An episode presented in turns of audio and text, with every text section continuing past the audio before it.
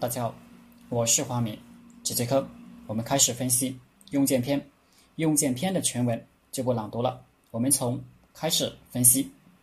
孙子曰：“凡兴师十万，出征千里，百姓之费，公家之俸，日费千金，内外骚动，待于道路，不得操事者，七十万家，相守数年，以争一日之胜，而爱绝路百金，不知。”敌之情者，不仁之至也；非人之将也，非主之佐也，非圣之主也。故明君贤将，所以动而胜人，成功出于众者，先知也。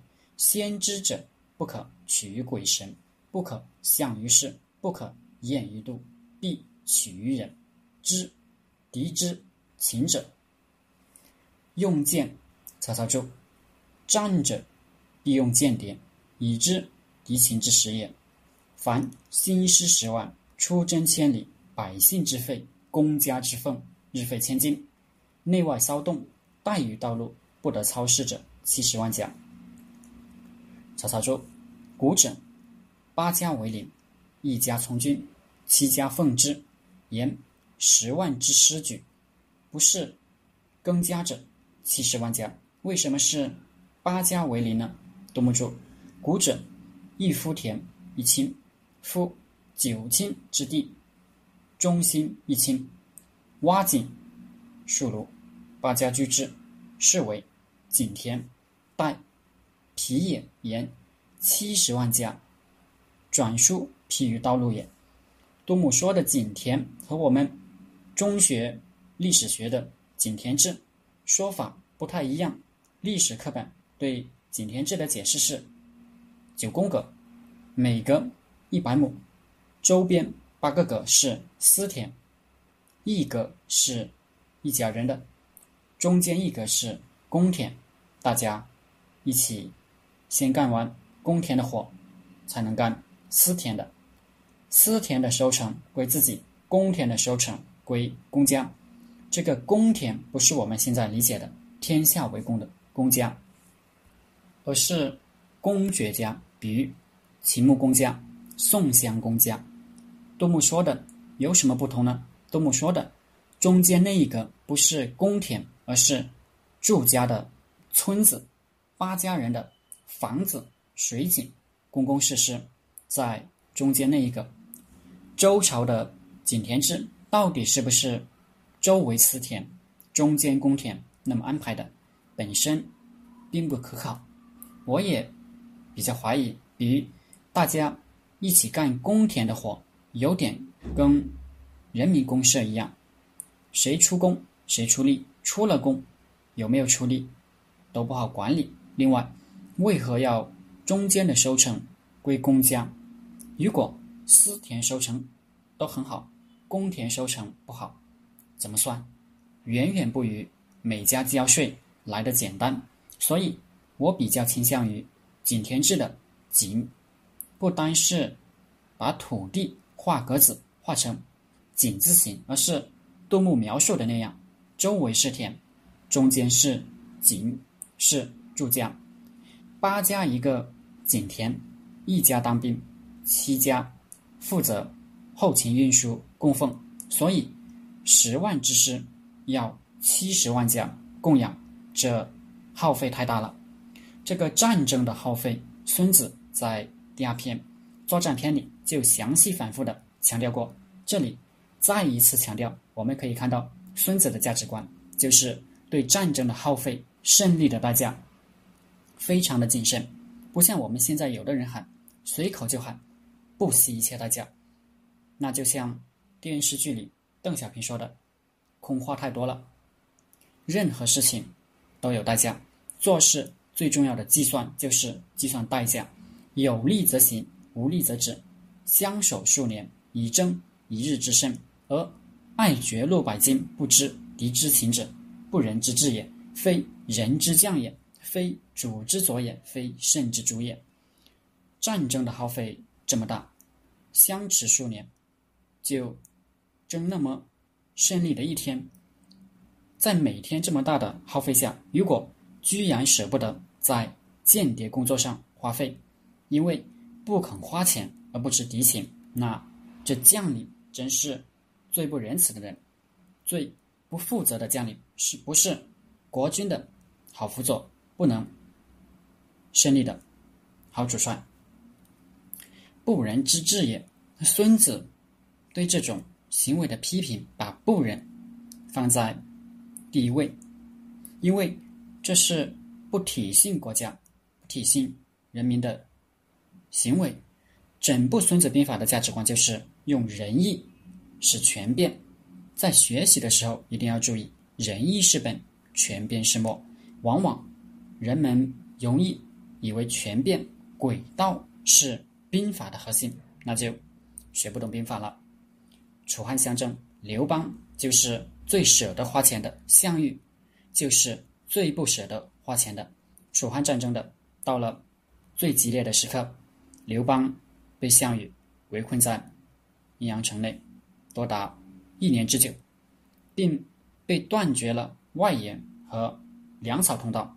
陈平献计，让刘邦从仓库中拨出四万斤黄金。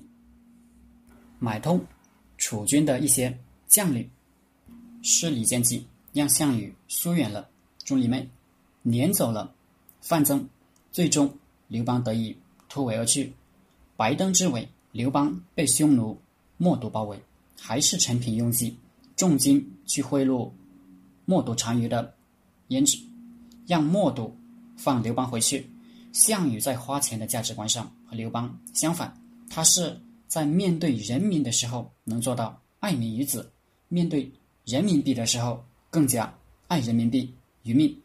韩信说他说的很形象：“项王见人，恭敬慈爱，言语哦，人有疾病，涕泣分食也；致使人有功，当封爵者，应完毕，忍不能御，此所谓妇人之仁也。”项王。待人恭敬慈爱，言语温和，有生病的人心疼的流泪，将自己的饮食分给他。等到有的人立下战功，该加封进爵时，刻好了的大印放在手里，磨啊磨的，碗磨的失去了棱角，还舍不得给人，这就是所说的富人的仁慈。凡事。能花钱解决的，都是代价最低的，在间谍上花钱最多，又是最节省的。张玉柱相持且久，七十万家，财力一困，不知幸死。而反类系绝赏之戏，不以弹尖求索知敌情者，不仁之甚也。每一天都有七十万家在花钱，这钱他不心疼，反而心疼。给间谍的绝路赏赐，不花钱去了解敌情，离间敌人，这真是不然到了极致了。这个道理书上看来似乎很简单，但实际工作中就非常难了。实际上，这是最难的一部分。难在哪呢？这是人性之难，难在四个心态。心态一：大钱花习惯了，不知不觉；小钱是预算外的。刺眼的不得了，心疼的不行。每天七十万家在花钱，一家一块钱也是七十万，但这每天都像水一样在流，他感觉不到。如果额外要花五万块赏钱，他就受不了。心态二，算别人的账，不算自己的账。他在处理这问题的时候，心里不是算自己的账，算自己一天。这七十万家要花多少钱？而是算别人的账。就算这样，你凭什么要拿我这么多钱？你值吗？你配吗？然后心里就不服气了，不平衡了，不愿意了，宁愿自己吃亏，也不让对方占便宜了。项羽就是典型的这种心态，他觉得你们都是跟我混饭吃的，我打天下，你们跟着混，还要我赏赐吗？对于这种心病，给一剂药。你给别人钱，不是给对方定价，是给自己定价。需要给他的很多钱，不是因为他身价高，是因为你身价高，不是因为他值钱，是因为你的事值钱。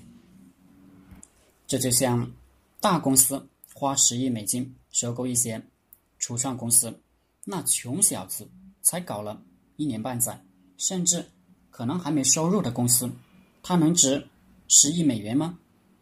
他要拿个拿了十亿美元，比我这个 CEO 还有钱了。但是如果你今天不收购它，明天它可能成为你的竞争对手，颠覆你的市场。所以十亿美元很便宜了。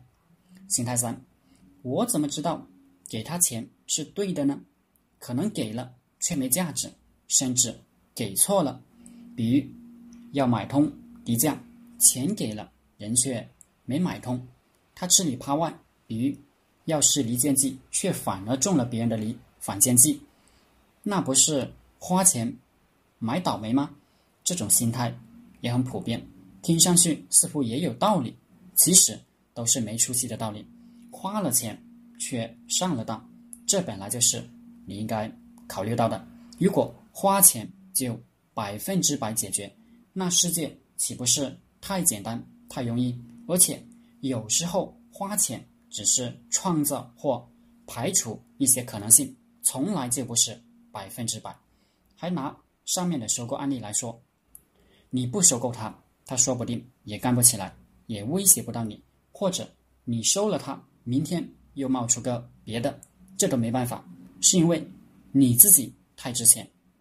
心态四，要把钱花在刀刃上，对这种心态。有一剂特效药，多花冤枉钱是把钱花在刀刃上的唯一方法。只有你花钱的那个面足够宽，你才能提高钱花到刀刃上的概率。而一旦有一分钱花在刀刃上了，就百倍、千倍、万倍的赚回来了。这跟做投资是一个道理。间谍工作就包含长期大量的天使投资工作。如果你想把每一分钱都花在刀刃上，那是一厢情愿，是最没出息的想法。故明君贤将，所以动而胜人。成功是于众者，先知也。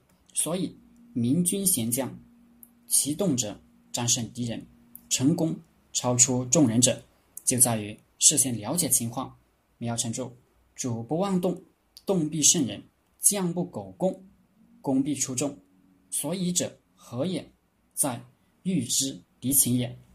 北周名将韦孝宽做骠骑大将军，镇守玉壁，他最能抚育人心，善用间谍，派入北齐工作的间谍都能用命尽力，也有接受他金钱的北齐人为他通报消息，所以北齐有什么动静？北周朝廷都能随时掌握。北周有一个大将叫许鹏，韦孝宽把他视为心腹，派他去镇守一城。没想到许鹏却举城投降了北齐。韦孝宽大怒，派间谍去刺杀他，很快就把人头送来了。韦孝宽的间谍工作就这么得心应手。先知者不可取于鬼神。要想事先了解情况，不可占卜问鬼神，不可象于事，不能用相似的事情推测。杜牧注：象者，类也，言不可以他事比类而求。这句话很重要，信息量很大。历代中国说客要说服人的时候，都喜欢用打比方的方法。现在商家做广告也喜欢打比方，比如。那牙膏广告，用冬天把树树干刷白来打比方，告诉人刷它的牙膏能防止蛀牙。这两者之间有什么关系呢？啥关系也没有。能不能证明那牙膏就能防止蛀牙呢？完全不能证明。但是听上去就很有道理，看上去就印象深刻。